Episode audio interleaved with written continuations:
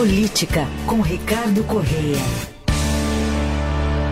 Todas as terças e quintas, ao vivo por aqui em nosso estúdio. Oi, Ricardo. E aí, tudo bom? Tudo Prazer jóia. mais uma vez estar com vocês, viu? E como um setorista do Fluminense, vai responder daqui a pouco, ele vai falar sobre as impressões dele do jogo de ontem, primeira semifinal Impressões da e Libertadores. tensões. E tensões, o 2 a 2 com o Internacional. A gente já entra nesse assunto, aguarde.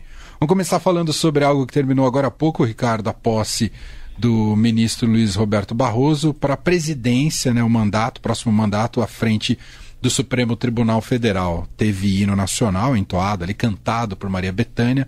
A tradição que normalmente é mais americana, né, de ter nesses eventos oficiais hinos cantados por artistas, que no Brasil normalmente não dá muito certo, mas a Betânia é a Betânia. É. Mas eu quero te ouvir numa análise estética sobre esse hino que foi cantado por ali, mas os recados passados ali por quem discursou nessa passagem de bastão e o que muda, né, saindo a Rosa Weber e entrando o Barroso.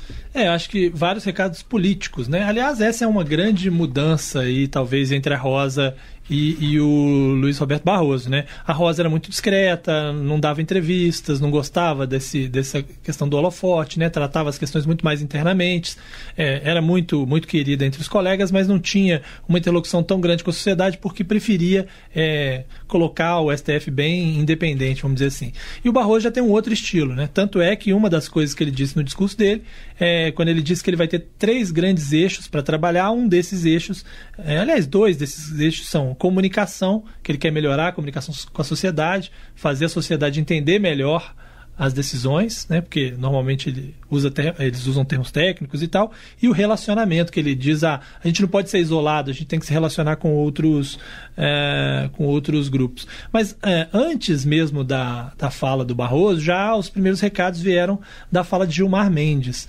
é, vários recados endereçados ao governo Bolsonaro, né?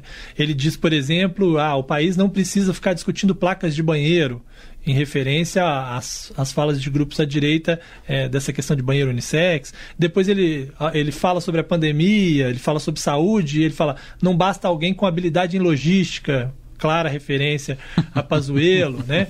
Depois ele fala das pregações golpistas é, que levaram ao 8 de janeiro, em citação a Bolsonaro, e ainda completa é, exaltando que os dois grandes momentos políticos brasileiros foram a criação do Plano Real e do Bolsa Família por, segundo ele, é, dois estadistas, Fernando Henrique Cardoso é, e Lula. Né? Ele também citou o Sarney num determinado momento. Então, claramente, vários recados políticos de Gilmar Mendes e quando foi a vez do, do Barroso falar, também com outros recados políticos. Aí citou mais uma presidente, citou a Dilma, né, que foi quem levou ele até lá. E aí ele começa a falar de várias situações e várias obrigações, vamos dizer assim, do judiciário. E aí ele cita a, melhor, a maior participação das mulheres, inclusive quando ele fala sobre o judiciário, ele fala da maior participação das mulheres nos tribunais, que é um recado óbvio também para Lula, né, no momento em que ele está para escolher é, substituto ou substituta da Rosa Weber. Fala também da, da defesa do, é, da melhor participação de negros, de mulheres, dos indígenas, da pauta do meio ambiente, né? E ele diz: é, isso não é. Todo mundo acha que isso é uma pauta. Muita gente acha que essa pauta é progressista, mas essa deveria ser uma pauta da humanidade. Então, ele deixa claro que ele tem posições muito claras a esse respeito, que às vezes gera algum tipo de é, crítica a ele, né? Por parte, sobretudo, das pessoas mais conservadoras, mas que ele não deixou de exaltar isso no seu discurso, mostrando que essa será mesmo uma postura que ele vai adotar durante a passagem dele pela presidência do STF, né? É. E com desafios importantes pela frente, num momento, né? Esse contexto que você fala, Ricardo, é importante, um momento de disputa, né, entre poderes, entre Congresso e Supremo, com o Congresso dando vários recados, né, enfrentando decisões do Supremo, como essa do marco temporal, mas outras prometem balançar essa relação aí pela frente, né, como porte de drogas uh, e a questão do aborto. Enfim, ele vai precisar saber é, dosar bem esse equilíbrio também, né, Ricardo? É, e é curioso, porque sobre isso ele fala, estava é, inclusive ao lado né, de Rodrigo Pacheco, presidente do Congresso e do Senado, e de Arthur Lira, presidente da Câmara. E aí ele fala: ah, bom, a Constituição brasileira. É, O Supremo Tribunal Federal tem a missão de é, interpretar a Constituição. Então, toda vez que algum assunto, sobretudo esses relacionados a direitos é, fundamentais, toda vez que o parlamento decide colocar algum assunto na Constituição, é, significa, segundo ele, que está sendo retirado da política e levado para o direito. Porque se o Supremo tem que interpretar e analisar tudo que está lá, na medida em que vai para a Constituição, passa a ser uma função do Supremo como quem diz. E aí ele diz, né? Não se trata, ele mesmo fala, não se trata de ativismo judicial, mas de obrigação do desenho institucional brasileiro. Porque outros países têm constituições mais é, curtas, né? E mais é, focadas em pontos básicos. É, e o resto vai tudo para a lei. Então, você não tem tantas decisões na Suprema Corte americana, por exemplo. Mas a Constituição brasileira, como ela é mais complexa, ela traz uma série de é, de questões, ela obriga o Supremo Tribunal Federal a analisar temas é, que em outros lugares não seriam analisados. Então ele faz essa meio que esse esse preâmbulo para dizer, olha, não é que a gente está tão chamando a gente de ativista, mas é que a gente está é, tá no nosso papel ter que ficar interpretando.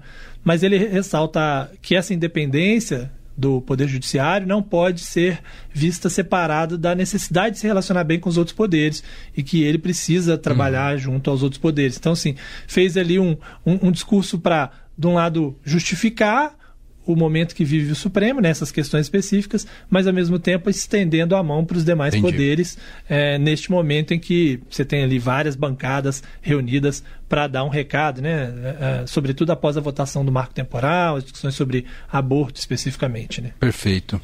Bom, outro assunto que o Ricardo traz aqui para a gente hoje, no Fim de Tarde Adorado, é a reação, é, ou a ação, ou o movimento né, de, do núcleo duro bolsonarista para atacar outros líderes políticos da direita. O que está acontecendo, cara? É, exatamente. Ali uma briga de poder, porque o bolsonarismo, é, ou esse entorno de Bolsonaro, entende que não é possível, ele não pode permitir que outros líderes construam projetos de direita que sejam ainda que mais amplos e que possam gerar uh, resultados uh, melhores é, mas sem que esse projeto é, esteja com o Bolsonaro ao centro, inelegível ou não, mas que ele dê as cartas, que ele que decida quem vai ser os candidatos, que é, a família Bolsonaro esteja no controle, né?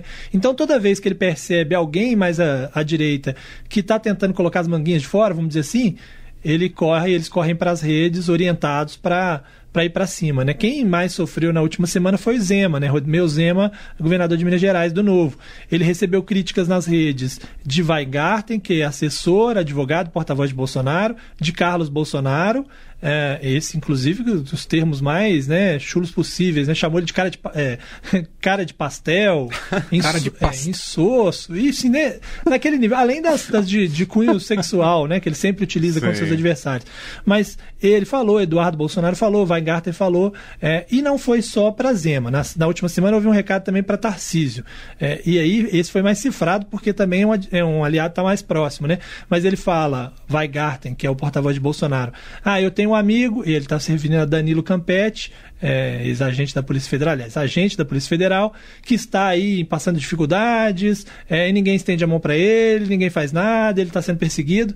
Ele está dizendo isso porque Tarcísio está é, tá sendo pressionado a escolher um deputado do Republicanos para o seu governo para abrir uma vaga na Assembleia justamente para Danilo Campetti. Então, só por isso que a gente sabe que o recado é para Tarcísio, né? porque, na verdade, quando ele fala de Campetti, ele está querendo fazer essa, essa observação.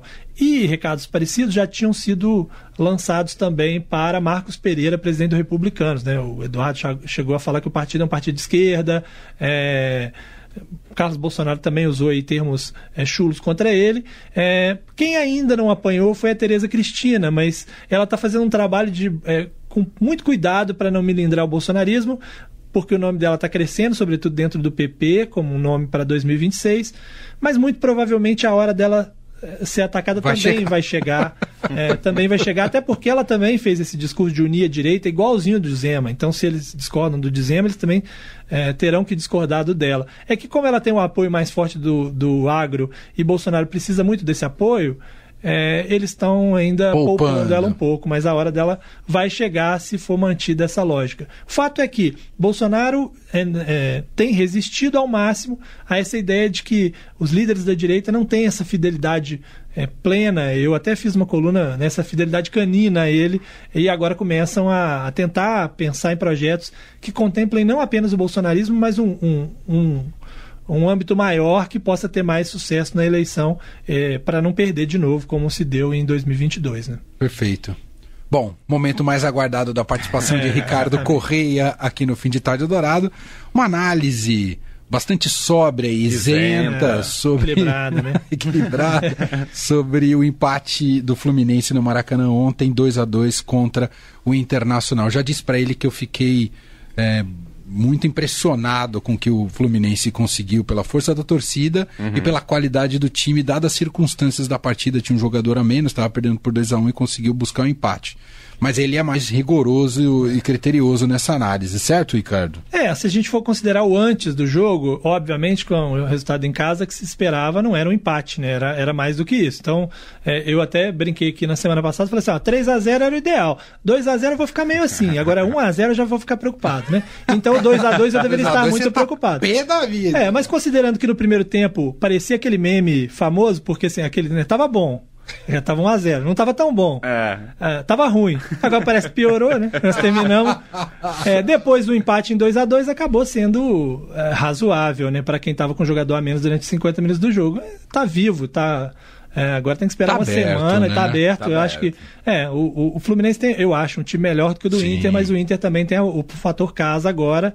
Então eu acho que tá no 0 a 0 né? No 2 a 2 ou no 0 a 0 mesmo, também nessa análise, né? Não, e a, para o bem do futebol, né? Para quem gosta de apreciar o futebol, é foi um jogaço é. o jogo de ontem. Foi muito legal de assistir. Eu sei que os torcedores sofrem mais, né? não ficam é. só olhando essa riqueza estética do futebol, da dinâmica do jogo, mas foi um belíssimo jogo esse 2 a 2 ontem entre Fluminense e Inter.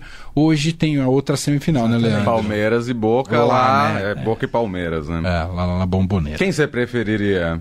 Eu preferiria pegar o Boca. Não apenas porque eu acho que o time do Boca é pior, como sendo o jogo no Brasil, é melhor você pegar um argentino, porque a torcida mista, teoricamente, seria maior de um time brasileiro, né? uhum. né? Então, eu não tenho dúvida, eu preferi o Boca. Mas hoje eu tô naquela que você assiste, né, e quer ver o circo pegar fogo, né? O é. ideal, o ideal era que, sei lá, muitos jogadores expulsos, né? Ninguém podendo Bom, se bem que os expulsos não adiantar que eles vão pro jogo de volta, né? Mas é, tanto faz, né? Mas eu, eu, se eu pudesse escolher, eu escolheria o Boca. Eu não tô Entendi. podendo escolher, não, porque eu tenho que resolver. nós temos que resolver a nossa lá primeiro, é. mas.